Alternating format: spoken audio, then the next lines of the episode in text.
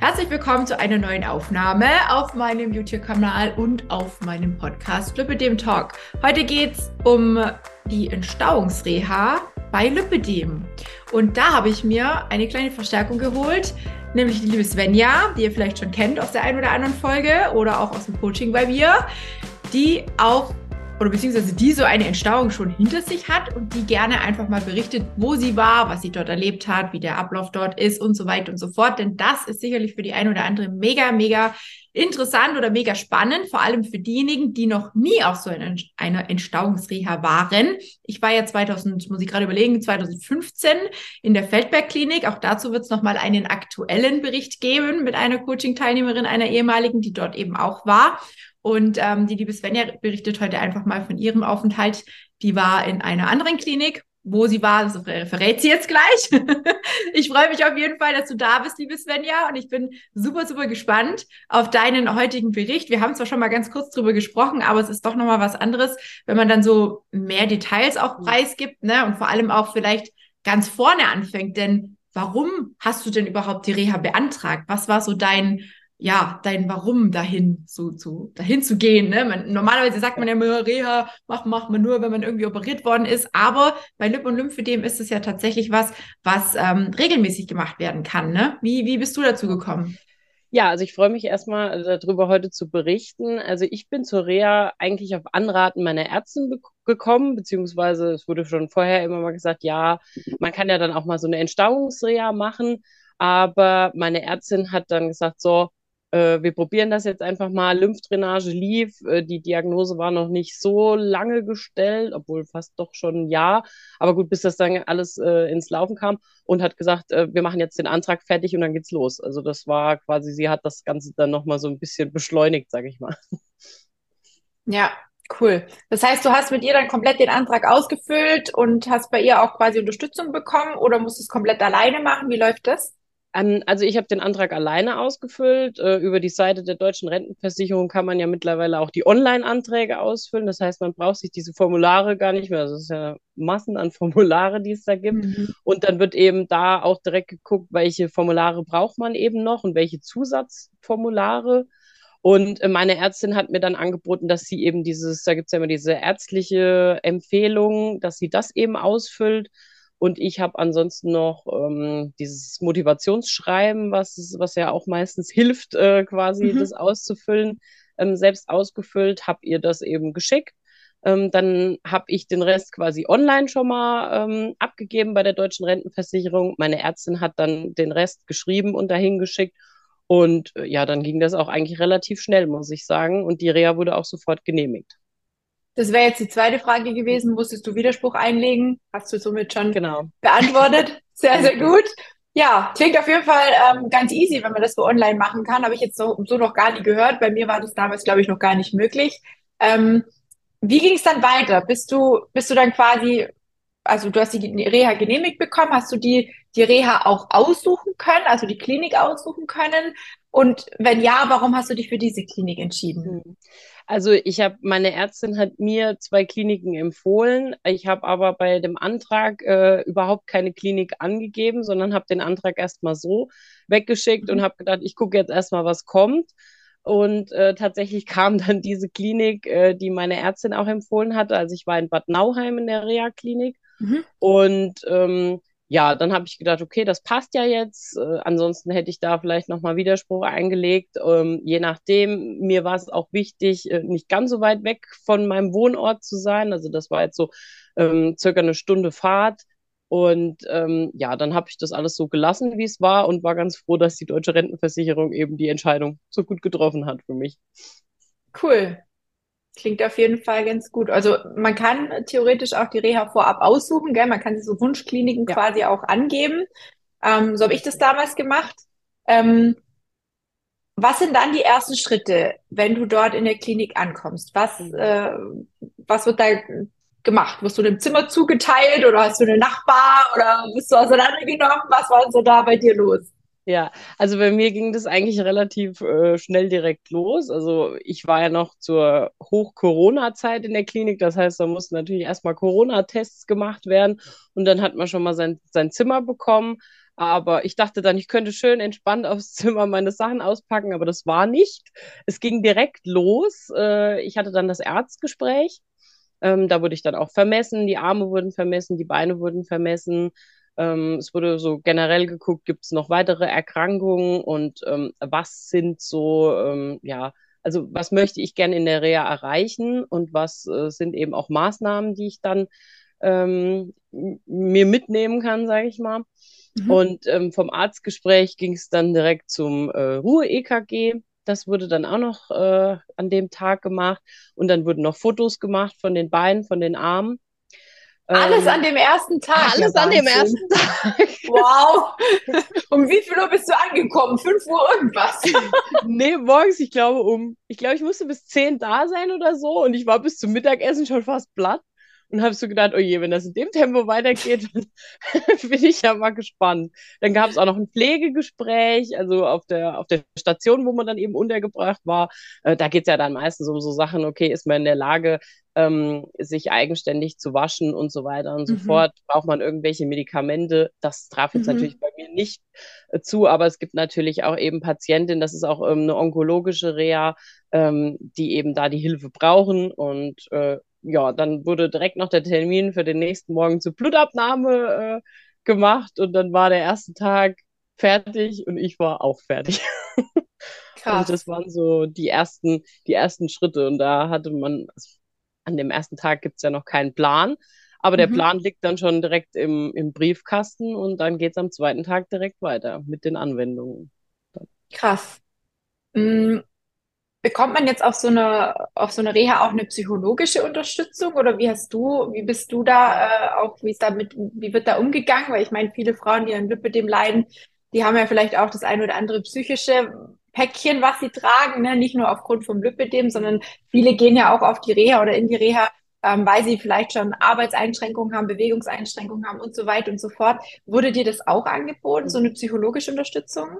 Ja, genau. Also es gab hier so einen Fragebogen, den musste man dann eben ausfüllen. Den hat man gleich am ersten oder am zweiten Tag bekommen. Das war quasi dann so eine Art ähm, Testdiagnostik über diesen Fragebogen. Und den hat man dann abgegeben und äh, relativ zügig, noch glaube ich in der ersten Woche, ähm, dazu eben eine Rückmeldung bekommen. Bei mhm. mir war dann eben die Rückmeldung, dass aufgrund der ähm, Testdiagnostik eben ein Gespräch angeboten wurde, mhm. ähm, weil man eben da ähm, ja erkannt hat, dass gegebenenfalls eine psychologische Unterstützung sinnvoll wäre. Da ging es natürlich auch um so Fragen mit Stress im Beruf und so weiter, das mhm. Ganze. Mhm. Und ähm, genau, das habe ich dann auch angenommen. Äh, aber dann hat man im, im, in dem ersten Gespräch festgestellt, dass eben die ähm, die Anwendung, also zum Beispiel wie der Kurs zum Stressmanagement, den ich dann gemacht habe, oder auch die anderen Gesprächskreise oder, oder Gruppengespräche, dass die dann eben ausreichend sind. Ansonsten, wenn man eben merkt, okay, das, das ist jetzt nicht ausreichend bei einzelnen ähm, Patienten, Patientinnen, dann wird ähm, da eben auch noch auf Einzelgespräche gegangen. Weil es mhm. gibt ja eben auch viele, die können sich in diesen Gruppengesprächen nicht öffnen, die möchten mhm. das auch nicht. Und ähm, da gehen die schon sehr individuell drin vor und fragen dann auch, ist es okay, reicht das einem? Und wenn das eben nicht der Fall ist, wenn man vielleicht auch in der Zeit merkt, so, hm, ich bräuchte vielleicht doch noch mal ein bisschen Unterstützung, dann kann man sich ja. da jederzeit an die Psychologen wenden. Ja, deswegen gibt es bei mir im Coaching ja auch eben nicht nur die Gruppencalls, sondern auch die 1 zu 1 Gespräche, weil wie du sagst, es ist für jemanden, der sowieso schon vielleicht echt darunter leidet unter der ganzen Geschichte, auch super schwer, sich da anderen gegenüber auch noch zu öffnen. Ja. Ähm, das kann nicht jeder und das muss auch nicht jeder können, ja, finde ich. Ja, ja, also das finde ich richtig gut. Mm, und ist, ist sowas wie eine Ernährungsberatung dann auch möglich, beziehungsweise war das notwendig bei dir oder wie wird da mit dem Thema Ernährung umgegangen? Ähm, also da ist es so, wenn man als ähm, Lipödem oder Lymphödem-Patient hinkommt äh, oder auch mit der, also bei mir war ja auch noch das Übergewicht, äh, hat ne, eben eine Rolle gespielt. Das wird ja dann auch im Arztgespräch schon erkannt. Mhm. Ähm, dann ähm, ist es so, dass man eben eine Reduktionskost bekommt. Das heißt mhm. aber, man darf sich schon selbst die Sachen, also es gibt ähm, Buffet ähm, morgens und auch abends es wird aber dann eben so ein bisschen geguckt, dass man eben weiß, was man essen äh, darf und wovon man natürlich nicht zu viel essen sollte und mhm. dass man eben auch nebenbei so ein bisschen darauf achtet. Und die, ähm, Ernährungsberaterinnen, die sind auch die ganze Zeit im Speisesaal eben verfügbar. Das heißt, man kann eben auch dann Fragen stellen, wenn man vielleicht damit nicht klarkommt, was die einem gesagt haben. Man, also ich habe dann am Anfang so einen Zettel bekommen, da stand das eben mit dieser Reduktionskost nochmal drauf und dann sollte man mhm. eben für ein paar Tage ein Ernährungsprotokoll schreiben. Dass man dann aufschreibt, was man gegessen hat, dann haben die nochmal darüber geschaut und dann gab es so eine Gruppenernährungsberatung und da wurde dann eben hingewiesen, auch da, wenn eben tatsächlich der Bedarf besteht, dass man eine Einzelberatung braucht, dann ist auch das möglich. Mhm. Aber bei mir war das nicht möglich, also war das nicht notwendig so. Und ähm, dann gab es eben noch einzelne Vorträge zum Thema Ernährung, aber also ich habe dann, wie gesagt, nur dieses eine Gruppengespräch gemacht in der Ernährungsberatung und ansonsten habe ich mich eben dann an den Plan gehalten, habe eben geschaut, also das war jetzt nicht so das Problem, ähm, die Ernährung und ähm, von daher ist es dann dabei geblieben bei diesem Gruppengespräch. Ja, okay. Und wie würdest du jetzt den typischen Ablauf so eines Reha-Tags beschreiben? Also gibt es da irgendwie immer die gleiche Aufstehzeit, immer die gleichen Essenszeiten, die gleichen Anwendungen? Du hast vorher schon von dem Plan gesprochen. Wie sieht so ein typischer Reha-Tag aus? Also ich bin immer morgens so gegen 6 Uhr aufgestanden, weil wir durften morgens immer zu Fiebermessen antreten und zur Maske abholen. Das kam noch mit dazu in den schon so, also der, der Plan ist ja schon gut ähm, getaktet mhm. und manchmal auch stressig. Äh, also so eine Reha ist nicht unbedingt ein Erholungsurlaub, wie viele immer denken. Das nicht unbedingt, nee. gemerkt. Und ähm, ja, Frühstücks gab, Frühstück gab es immer so von, ja, von sieben bis neun, Mittagessen immer ab zwölf und mhm. Abendessen, glaube ich, ab 17 Uhr. Ähm, dann immer auch für eine bestimmte Zeit. Äh, das waren schon feste Zeiten, aber man konnte, das waren meistens so um die zwei Stunden, die mhm. Essenszeiten. Mhm. Und dann konnte man eben in der Zeit zum Essen gehen. Man musste nicht immer um Punkt, ähm, Punkt sieben jetzt beim Frühstück sein, sondern hatte da eben ein bisschen Spielraum, weil manchmal war es tatsächlich auch so, ähm, dass man vorher noch zur Lymphdrainage musste und dann das Frühstück ein bisschen später einnehmen musste. Also da musste, musste man gucken, wie die, äh, was der Plan so von einem verlangt. Mhm. Und genau, also das war so der, der grobe Plan. Und dann standen natürlich verschiedene Sachen ähm, an, also verschiedene Anwendungen. Es gab verschiedene Sportprogramme, die dann eben auch gewechselt haben. Ich habe zum Beispiel Nordic Walking gemacht. Mhm. Das war dann einmal oder zweimal in der Woche. Dann ähm, Wirbelsäulengymnastik, Entstauungsgymnastik, die war auch, ja, ich glaube, fast jeden Tag die mhm. Entstauungsgymnastik. Mhm. Dann gab es aber auch Sachen, die man sich natürlich selbst so ein bisschen ähm, aussuchen konnte. Das war dann zum Beispiel diese, dieser Fitnessraum, sage ich mal, also die medizinische Trainingstherapie wird das ja im, ähm, in der Reha genannt. Und ja, dazu kommen natürlich dann auch noch die Gruppengespräche oder Entspannungsmethoden. Also ich habe mir da die, die progressive Muskelentspannung ausgesucht. Man konnte wählen zwischen autogenem Training und der progressiven Muskelentspannung. Mhm. Ähm, und dann wurde auch zum Beispiel Yoga angeboten, aber da sagte die Ärztin direkt am ersten Tag, ah, mh, als Ödem-Patient Yoga gewickelt, mh, hm, das ist immer schwierig, das lassen wir mal lieber. Also wurden dann eben auch manchmal Sachen tatsächlich gesagt, dass es eher nichts ähm, für die Ödem-Patientin ist. Und ähm, ja, also ich habe zum Beispiel auch noch Gespräche zu Stressmanagement gemacht und mhm. also da war der Tag doch ganz gut durchgeplant. Und dazu kam ja dann auch die manuelle Lymphdrainage je, ähm, jeden zweiten Tag. Für mhm. 60 Minuten war es bei mir. Aber ähm, ich wurde jeden Tag, wurden die Beine und der Arm im Wechsel gewickelt. Mhm. Also du hast nicht jeden Tag Lymphdrainage, sondern nur jeden zweiten. Genau, jeden zweiten. Okay. Mhm. Ja. Das handhabt auch scheinbar jede Reha anders. Ne? Es gibt welche, da wird das gar nicht gemacht. Und mhm. es gibt Kliniken, da wird es jeden Tag gemacht, dann wird man auch jeden Tag gewickelt. Mhm. Ähm, das ist äh, auf jeden Fall sehr spannend. Trotzdem hast du ja auch einen guten Erfolg erzielen können. Ne? Also es ja. ist trotzdem auch interessant. Ja. Ja, ja. also das, das, mhm. das, Wickeln, das äh, fand ja auch tatsächlich jeden Tag statt, auch am Wochenende. Mhm. Also und ich glaube, dass das natürlich dann auch nochmal dazu beiträgt. Also klar, auch die Lymphdrainage hat da natürlich einen, ähm, einen großen Anteil dran, aber auch das, also ich habe auch da schon gehört, dass andere Reha-Einrichtungen auch das mit dem Wickeln gar nicht jeden Tag machen. Ja. Aber das wurde hier durchgezogen. Okay. Um nochmal ganz kurz aufs Yoga zurückzukommen, es ist nicht kontraproduktiv bei Lip- oder Lymphödem, aber es ist mit den Wickeln einfach nicht möglich. Genau, ne? Um genau, das ganz das kurz nochmal zu sagen, richtig. weil dann viele jetzt sagen, oh mein Gott, ich mache Yoga, oh, oh, oh, kontraproduktiv. Also nein, ähm, Nein. es geht einfach nur darum, dass ihr euch äh, im Prinzip, ja, müsst ihr euch vorstellen, ihr seid wie ein Michelin-Männchen und da gehen halt manche Übungen einfach nicht. Genau. Ne?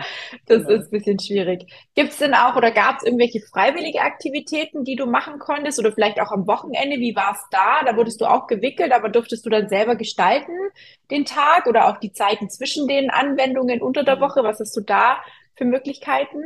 Genau, also ähm, am Wochenende gab es, ähm, wenn es Anwendung gab, nur bis Samstagmittag Anwendung. Ab Samstagmittag war dann ähm, quasi nichts mehr, was im Plan stand, sondern dann nur eben diese freie Gestaltung. Das war dann samstags mal Entstauungsgymnastik oder zum Beispiel, ich habe ähm, Bauchtanz gemacht, das wurde da angeboten, also so orientalischer Tanz. Und das fand Mhm. halt immer samstags statt. Das fand dann auch über ähm, zwei Stunden statt, weil die, die Trainerin kam eben von extern und hat dann eben da die Zeit dann am Samstag genutzt. Und Cool. Ansonsten ähm, konnte man das Schwimmbad so als freie Aktivität nutzen. Es gab halt in der Zeit keine so Aqua-Angebote, Aqua-Jogging oder Mhm. Aquagymnastik oder Aquafitness. Ähm, ja, das war halt eben alles durch Corona so ein bisschen, da musste man Mhm. sich auch eintragen mit dem Schwimmbad. Das war teils sehr schwierig, weil natürlich abends alle ins Schwimmbad wollten, wenn die Wickel weg waren. Ja, klar. Und ähm, naja, da musste man ein bisschen kämpfen und dann ging das aber auch. Dann ähm, ja die ähm, der sogenannte Lymphomat, der konnte genutzt werden. Ähm, da gab es eben verschiedene Stellen, wo man den nutzen konnte. Dann die ähm, der Fitnessraum, der war immer so zur freien Mhm. Verfügung. Da musste man sich nur eintragen, musste immer schauen, dass man mit zwei Personen ist, aber das konnte Mhm. man auch sehr flexibel gestalten und dann natürlich so Sachen wie Laufbahn, Ergometer, ähm, das Cool. stand auch. Also man musste die Freigabe für die Sachen haben, also die ärztliche Mhm. Freigabe. Es durfte zum Beispiel auch nicht jeder ins Schwimmbad. Wer zum Beispiel nicht schwimmen kann, durfte natürlich nicht alleine ins Schwimmbad. Ist klar. Macht Sinn irgendwie. Richtig.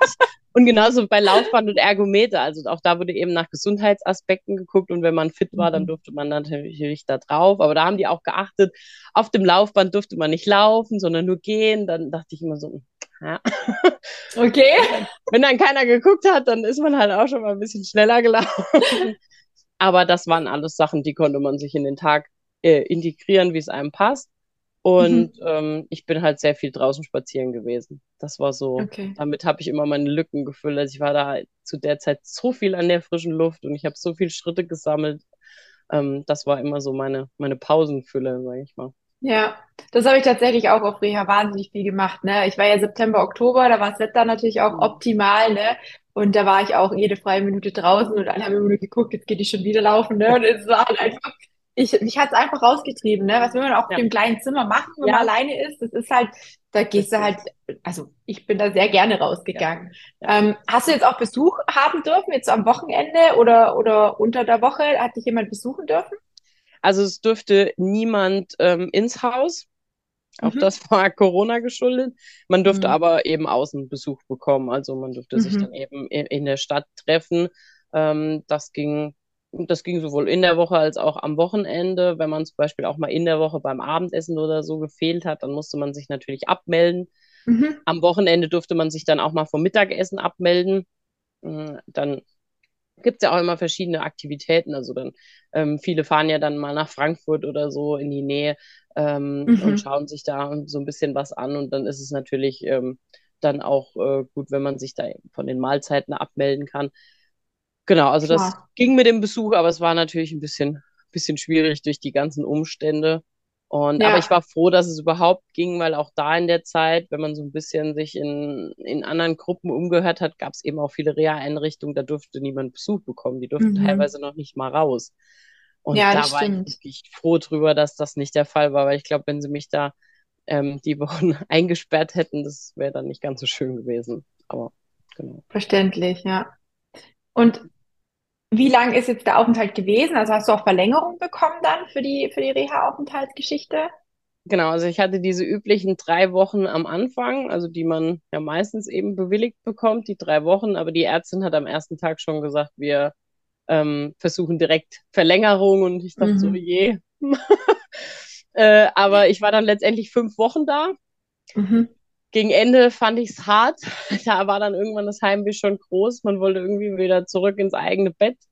Mhm. Ähm, aber es hat sich gelohnt. Also die fünf Wochen, also ich weiß nicht, ob ich es nochmal fünf Wochen machen würde. Also ich glaube, so die drei Wochen bei den nächsten Entstauungstherapien würde ich, glaube ich, sagen, okay, drei Wochen sind ausreichend. Aber die sagte halt auch, in der ersten Entstauungstherapie kann man relativ viel ähm, bewirken, mhm. wenn man eben die Zeit nutzt. Also ich hätte wahrscheinlich auch sechs Wochen bekommen, aber ich habe gesagt, nee, fünf Wochen sind dann doch ausreichend. Ich war, ähm, bin Ende Oktober angereist und war dann bis Ende November da. Mhm. Und ähm, ja, das, das, dann kommt auch so diese dunkle Jahreszeit und das, das hat dann gereicht. Und es war aber gut. Also die fünf Wochen haben sich gelohnt. Cool.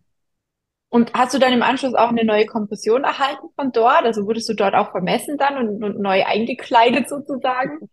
Ja, auch das gab es. Ähm, also gegen Ende der Reha ähm, gab es dann eben den ähm, Vermessungstermin. Und äh, da hieß es dann auch, man kann eine Versorgung inklusive Wechselversorgung bekommen, wenn sich denn einiges an den Maßen verändert hat. Das ist natürlich immer mhm. ähm, ja auch die, also wenn man eben vorher vielleicht noch eine Kompressionsversorgung daheim bekommen hat, je nachdem. Bei mir lag das tatsächlich relativ nah. Ich hatte im September, glaube ich, noch eine ähm, Kompressionsversorgung daheim bekommen. Mhm. Ähm, das hat aber so gut geklappt mit den Maßen, die sich geändert haben, dass ich dann eben mit zwei Kompressionsversorgungen inklusive Armbestrumpfung äh, daraus bin, weil eben das auch eigentlich erst so wirklich in der Reha nochmal diagnostiziert wurde. Da hatte meine mhm. Ärztin dann auch immer so ein bisschen drauf gepocht und hat gesagt, ähm, ihr wäre das ganz recht, wenn da auch nochmal die Arme so ein bisschen mitgenommen werden. Mhm. Und dann habe ich eben da auch die, die erste Armversorgung bekommen und bin dann ganz glücklich. Also das war dann tatsächlich, das war gefühlt für jede äh, Lipidem- oder Lymphedem-Patientin so das Highlight der Reha, wenn dann endlich die neue Versorgung da ist. Ähm, für viele dann auch, also hatte ich so das Gefühl, so endlich mal dieses Trauen, vielleicht auch mal ein bisschen Farbe ähm, zu nehmen. Mhm. Und ähm, wir sind dann einen Tag einkaufen gegangen und haben dann die gesucht, also so passende Kleider dazu ja. und haben dann abends Sehr noch geil. Bilder gemacht und das war also richtig schön. Das war immer so das Highlight, hatte ich so das mhm. Gefühl. Jeder hat dann, ah, ich habe cool. jetzt meine Kompression, ich muss nicht mehr gewickelt werden. Und ja. Sehr geil. Und weißt du noch, welche Ergebnisse du da erzielt hast? Also während dieser äh, stationären Entstauungstherapie, weißt du das noch, was da raus ist aus, aus den ganzen Bereichen, die gewickelt wurden? ja, ich habe eben noch mal schnell nachgeschaut. Und zwar habe ich an den Beinen ähm, jeweils um ein Liter an mhm. Flüssigkeit quasi verloren oder an Volumen verloren. Und an den Armen waren es so ja 100 bis 200 Milliliter. Das äh, mhm. kommt ja so ein bisschen. Der linke Arm ähm, verliert ja immer ein bisschen mehr als der rechte, weil man mit dem rechten eben mehr macht. Also so haben sie mhm. mir das damals erklärt. Der hatte ein bisschen weniger. Aber alles in allem war das schon recht ordentlich, sagte die Ärztin. Cool. Und ja, insgesamt waren es auch 8,7 Kilo an Gewicht, die ich da verloren habe. In, in fünf Wochen. Wochen. Ja. Sauber. Ja. Bist du zufrieden mit der Klinik gewesen und würdest du wieder in die Klinik gehen, beziehungsweise kannst du die Klinik empfehlen? Also ich war sehr zufrieden. Ähm, ich habe vorher, ja, dann hört man sich ja auch mal so um, welche mhm. Reha-Klinik mhm. ist denn die richtige. Man kennt immer so ein paar, auch vom Namen. Bad Nauheim kannte ich zum Beispiel gar nicht, dass da auch äh, Lipidem-Patientinnen behandelt werden. Und ich war aber sehr positiv überrascht. Also alles, was ich Negatives gehört habe, ist nicht eingetroffen. Ähm, das Essen war sehr gut.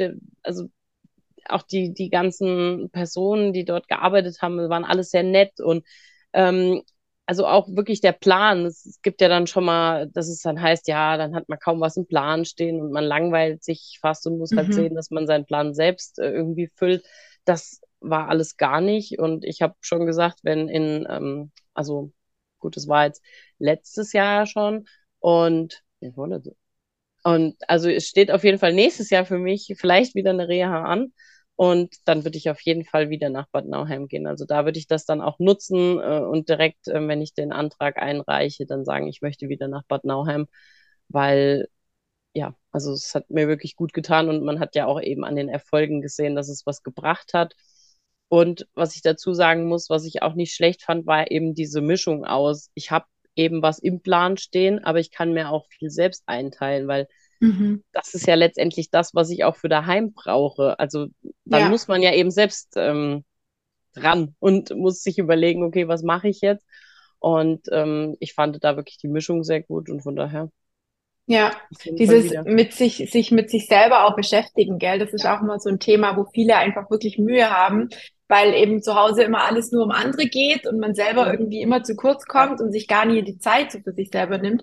Und eben deswegen empfehle ich auch so eine Reha immer, vor allem gerade zu Beginn der ganzen äh, Diagnose mit dem Lipidem, weil man dann wirklich einfach auch die Zeit hat, sich mit sich selber, mit dem Körper, mit dem Lipidem, mit all den Themen auseinandersetzen zu können und vor allem auch das nötige Personal um sich rum hat, vielleicht auch nochmal Bekanntschaften schließt. Ne? Das sind lauter so Sachen, ähm, die, das ist einfach wahnsinnig wichtig. Hm. Gibt es denn irgendwas, mh, hm, beziehungsweise was war dein bestes Erlebnis? Was nimmst du denn aus dieser Zeit oder was würdest du sagen, was hast du aus der Reha mitgenommen? Was, was hm. setzt du vielleicht heute noch um? Also für mich war tatsächlich der Kontakt zu, ich sag mal, so Gleichgesinnten ganz wichtig, sich auch mal auszutauschen und zu wissen, okay, ähm, es geht allen ähnlich, alle hatten ähnliche, ähm, also so wie sie zur Diagnose gekommen sind, das hat man immer wieder gemerkt, so hm, redet ihr jetzt von mir? Also das war doch bei mir genauso. Und ja. ähm, das war ähm, teilweise wirklich sehr, sehr schön, dass man das eben da so, so gut nutzen konnte und sich viel austauschen konnte, auch dann eben außerhalb dieser Gruppengespräche, sage ich jetzt mal. Und da war für mich so ein Schlüsselerlebnis tatsächlich dieser Kurs Körperakzeptanz. Da haben wir halt sehr viel darüber gesprochen, ähm, warum mögen wir unseren Körper nicht so und ähm, haben dann diesen Film geguckt, diesen Embrace. Ähm, mhm. Das hat mich sehr, also das äh, beeindruckt mich auch jetzt noch nachhaltig, weil irgendwie saßen wir alle da. Wir waren, glaube ich, acht Frauen, die den Film dann geguckt haben und alle saßen da und hatten Tränen in den Augen und jede mhm. wusste auch warum.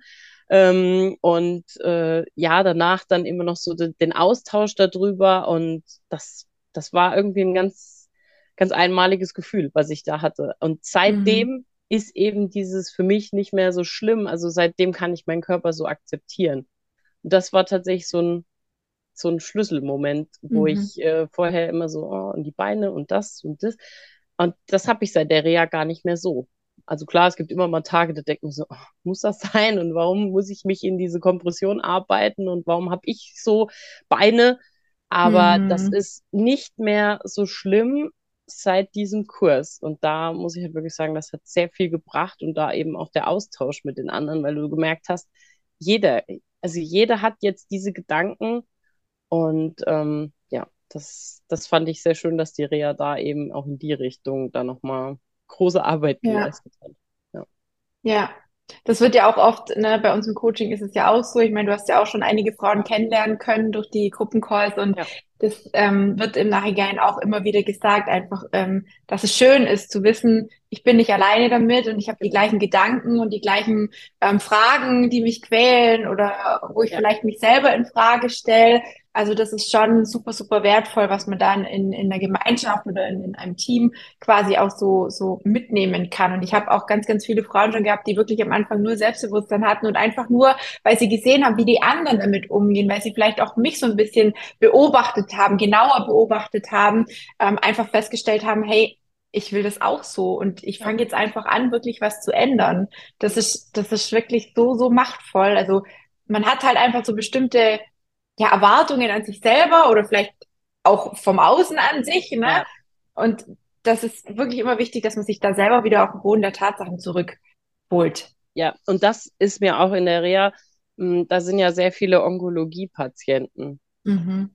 Und dann denkt man so, also man unterhält sich, also auch die Tische, wir sitzen dann da gemischt und mhm. dann unterhält man sich so und dann denkt man so, hm, mit dem Lipidem hat man es irgendwie wenn man es so mhm. sagen kann, noch gut getroffen. Und das hat mich sehr viel zum Nachdenken angeregt. Ja. Also auch einfach diesen Vergleich da mal zu sehen. Also einmal natürlich der Austausch mit den Gleichgesinnten, aber auch der Austausch mit den anderen Patienten, Patientinnen, die da sind, dass man dann irgendwie merkt, okay, hm, das, äh, also da, da hat man sehr viel Zeit gehabt, in den fünf Wochen darüber nachzudenken und dann relativiert sich das alles auch so so ein Stück weit. Das war halt auch da eben. Das ist ja nicht in jeder Klinik so. Ähm, und das war halt hier nochmal eben aufgrund dieser Zusammenmischung, es waren halt sehr wenige Lipödem- und Lymphödem-Patienten. Mhm. Und von daher war das nochmal auch so ein, so ein eindrucksvolles Erlebnis, was ich von da wirklich mitgenommen habe. Ja, kann ich mir total vorstellen.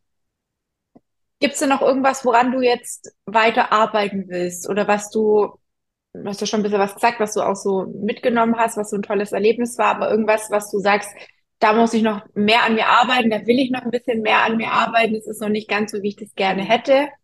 Ja, also da war für mich so dieses, ich habe Zeit für mich, ich habe Zeit, mich zu bewegen ähm, und ich bin ja wirklich am Tag da. Ich glaube, manchmal sogar 30.000 Schritte gelaufen.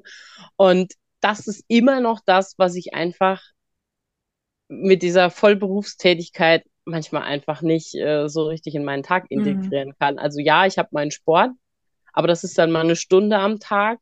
Aber so diese langen, ausgedehnten Spaziergänge, das mache ich zum Beispiel immer nur am Wochenende. Und mhm. das war da so, so bereichernd, so diese Zeit zu haben. Und das hat man eben natürlich dann auch gemerkt, wie sich das auf das Stresslevel auswirkt. Und da denke ich mhm. manchmal, naja, da könnte ich noch ein bisschen an der einen oder anderen Stelle ähm, besser werden und dann noch mehr mitnehmen von dem, was ich in der Reha. Also ich habe schon relativ viel umgesetzt. Auch das Nordic Walking mache ich immer noch und ähm, hier und da erinnert man sich dann mal an die Reha und denkt, was hast ja. du damals gelernt? Aber klar, es gibt immer noch so Momente, da kommt das natürlich alles, wenn dann der, der Stresslevel doch wieder recht hoch ist. Ähm, aber da denke ich halt viel dran, wie viel Zeit ich da hatte und wie viel Zeit ich da sinnvoll genutzt mhm. habe und das eben auch so jetzt wieder, also immer mehr zu integrieren. Das, ja. das war so. Das, also daran arbeite ich immer noch. Das wird wahrscheinlich immer so ein Projekt bleiben. Wie, wie ja. kriegt man das sinnvoll äh, irgendwie alles äh, unter einen Hut? Aber es ist durch die Reha natürlich viel besser geworden. Also vor der Reha, ähm, ja. Ja. Das, war das, das ist an Stellen noch schlechter. Ja, ja, und vor allem auch das Thema Zeit ist ja immer wieder auch so ein, so ein ja. Punkt. Und ich glaube aber, manchmal stehen wir uns da so ein Stück weit selber im Weg. Absolut. Klar, natürlich haben wir bestimmte Dinge, wie jetzt äh, ja die Arbeit und einfach so Sachen, die auch zu Hause gemacht werden müssen. Aber ich sage das auch so oft bei meinen Coaching-Teilnehmern, ich erwische die auch ganz oft, wie sie sich selber sabotieren ne? Mhm. und selber dann irgendwas vorschieben, obwohl eigentlich das sich selbst kümmern eigentlich schon wichtig ja. wäre. Und da darf man sich auch selber immer wieder dran erinnern. Und das ist ja das, was du jetzt wahrscheinlich auch meintest, ne? Mhm. dass man immer wieder sich selber auch aktiviert und sagt, hey, Moment mal, ähm, was ist denn jetzt eigentlich der nächste wichtige Schritt? Was brauche ich denn eigentlich heute so für mich, für mein, für meine Gesundheit, für mein Wohlbefinden, für mein, wie du sagst, auch mit dem Stress, ne, dass ich damit klarkomme. Ähm, dass man einfach auch die, die Energiereserve, Energiereserve wieder laden kann. Das ist so für mich ganz arg wichtig auch, ne? weil ich bin ja auch den ganzen Tag in Social Media unterwegs, habe viel Kontakt über Facebook auch, über Messenger mit den Frauen. Ähm, ich krieg ständig Anrufe, ne? ich habe viele, viele Kennenlerngespräche und so weiter und so fort, habe die Coachings noch tagtäglich ähm, da sitze ich auch die ganze Zeit am PC und dann muss ich auch für mich einfach sagen, ich brauche auch mal eine gewisse Auszeit, entweder einmal am Tag wirklich zu sagen, hey, ähm, jetzt nehme ich mir mal eine Stunde raus oder auch gerne eineinhalb oder zwei. Das geht in meinem Fall halt, aber dafür sitze ich dann halt abends manchmal bis um acht, neun, zehn, manchmal auch halb elf. Ne? Ich glaube, das Späteste, was ich mal hatte, war elf oder so im Büro und habe irgendwelche Coachings oder habe irgendwelche Dinge, die ich halt noch erledigen muss, die halt wirklich nicht zu schieben sind. Ja. Ne? Also ich glaube, jeder hat so seine seine To-Dos, die gemacht werden müssen. Aber wichtig ist zu lernen, wie kann ich damit umgehen, damit ich nicht zu kurz komme. Weil wenn es uns nicht gut geht, wenn wir nicht zu 100% leistungsfähig sind, ne, dann wird es immer zäher und zäher und dann werden wir immer noch unzufriedener und noch gestresster und noch ja. Mm, ne? Also dann zieht es so einen riesen langen Rattenschwanz nach sich. Und ja. das war ja auch der Grund, ne, du warst ja auch eine Zeit lang bei mir im Coaching, ne? Das war ja auch der Grund, warum wir da auch wahrscheinlich eine gewisse Vorarbeit schon geleistet haben, ja, auch was das Gewicht angeht. Ja. Und ich weiß nicht, wie es den anderen jetzt da geht, die das jetzt gerade hören, die vielleicht sagen, oh ja, so eine Reha mache ich auch, aber wie geht's danach weiter? Ne? Das ist ja auch immer wichtig, denn dann fängt eigentlich das Leben erst Richtig. wieder an oder beziehungsweise plötzlich ist das Leben wieder da. Ja. Und da ist es halt super wichtig, dass ihr euch vielleicht nochmal jemand an die Seite holt, der euch da ein Stück weit unterstützt. Ich habe auch viele Frauen, die im Coaching sind und dann auf Reha gehen während der Coachingzeit. Auch dafür gibt's Mittel und Wege und Lösungen, die wir eingehen. Und ähm, ich kann es nur immer wieder sagen, nutzt das Kennenlerngespräch bei mir, bei meinem Team. Wenn ihr sagt, ich äh, schaffe das alleine nicht, ich renne irgendwie immer wieder im Kreis und irgendwie will es nicht so richtig funktionieren, einfach Kennenlerngespräch buchen. Ich bin für euch da. Dann lernt ihr auch die Svenja vielleicht im einen oder anderen Call kennen. Ne? Die hat auch sehr viel Wissen mittlerweile. Und ähm, ich danke dir auf jeden Fall, liebe Svenja, für deine Zeit und für alle anderen, die jetzt zugehört haben. Ich kann nur immer wieder sagen, so eine Reha ist echt Gold wert und ich bin auch sehr froh, dass ich die damals genutzt habe, weil ich auch sehr viel aus der Reha mitgenommen habe und mich auch gerne an die Zeit, obwohl es bei mir jetzt mehr 2015 schon eine Weile her, aber ich erinnere mich gerne wieder dran zurück und versuche das zu reflektieren und immer wieder mich selber auch aufzustellen, wenn ich mal wieder so einen Tag habe, wo ich denke, oh, heute ist blöd, ne? Also die gibt's auch bei mir, die blöden Tage. Ich bin auch nur ein Mensch. Aber ja, das ist auf jeden Fall machbar, oder Svenja? Ja, auf jeden Fall. Und man soll diese Gelegenheit wirklich nutzen. Also ich kenne auch viele, die sagen so, ach, ich will aber nicht so weg und einfach nutzen, diese Gelegenheit nutzen und was draus machen und dann daraus, man kann sehr lange davon zehren. Also das ist wirklich, das ist wirklich so. Deswegen empfehle ich jedem, diesen Antrag zu stellen und dann ähm, ja. ja, das alles mitzunehmen, was geht. Ja, wie du sagst, ja, mitnehmen, was geht. Also egal in welcher Form. Ja. Und auf Reha kann man wirklich sehr viel Zeit auch einfach für sich mal umsetzen und vielleicht auch sich im Klaren werden, wie man es zu Hause machen möchte. Ne? Das ist ja auch so eine Sache. Sehr cool. Cool. Ich danke dir auf jeden Fall für deinen Erfahrungsbericht. Ähm, und ja, freue mich, wir sehen uns ja sowieso, ne? Wir sind ja in Kontakt, aber für alle anderen, ich freue mich auf die nächste Folge mit euch. Und ähm, dort wird dann die Marina von ihrem Aufenthalt in der Feldbergklinik berichten. Da läuft es ein bisschen anders ab, das kann ich schon mal sagen. Und ähm, aber sie hat auch wahnsinnig tolle Erfolge erlebt, wenn ihr das wissen wollt, wie es dazu geht, wie es da der Tag abläuft und was sie für Erfolge hatte und äh, warum sie sich dafür entschieden hat, in die Feldberg-Klinik zu gehen, dann dürft ihr gerne nächste Woche wieder einschalten. Und ansonsten verabschiede ich mich für heute. Wünsche euch allen einen schönen Tag oder Abend, je nachdem, wann ihr das Ganze geschaut habt, geschaut, geschaut habt, geschaut habt. und äh, dir, liebe Svenja, nochmal vielen lieben Dank und bis zum nächsten Mal.